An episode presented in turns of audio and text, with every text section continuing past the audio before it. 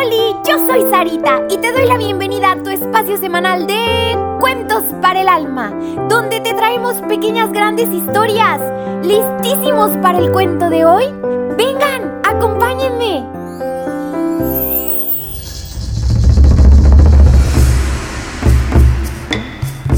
El bautismo.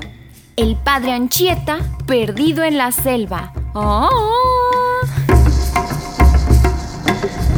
El padre Anchieta, religioso de la Compañía de Jesús, mejor conocidos como los jesuitas, fue famoso misionero en las tierras de Brasil.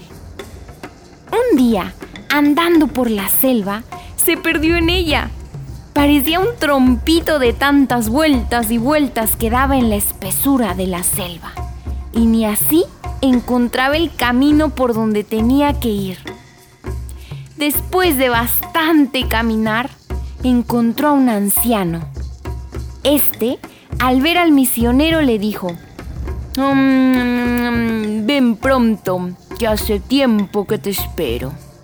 Sorprendido, el padre Anchieta, ante aquella revelación, le dijo, ¿Pero cómo allí?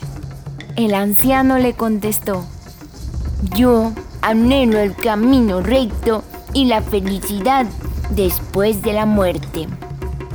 El padre le examinó y comprobó que era pagano, pero que había vivido rectamente, cumpliendo los preceptos y mandatos del derecho natural. El padre Anchieta le instruyó brevemente en las verdades fundamentales de la religión católica y le explicó el profundo, infinito y loquísimo amor de Dios pero al ir a bautizarlo, no encontró ningún manantial de agua cerca.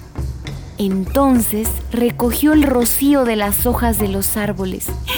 Sí, aquellas pequeñas y casi imperceptibles gotitas de la mañana. Y así bautizó al anciano.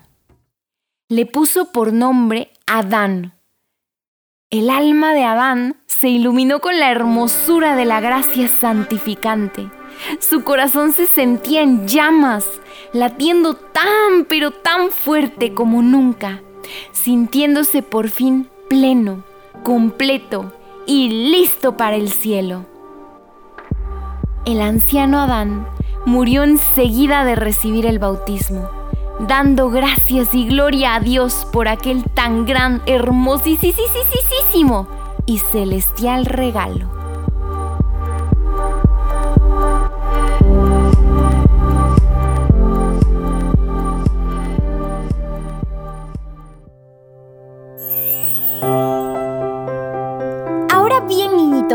Te hace pensar y hacer esta pequeña gran historia? ¿A poco no nos deja muchísimo para reflexionar? Pero sobre todo lo que nos mueve a actuar.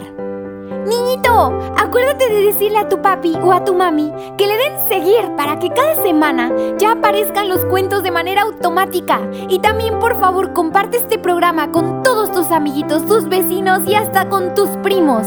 Te espero la próxima semana con un nuevo cuento. Que Dios te bendiga muchísimo.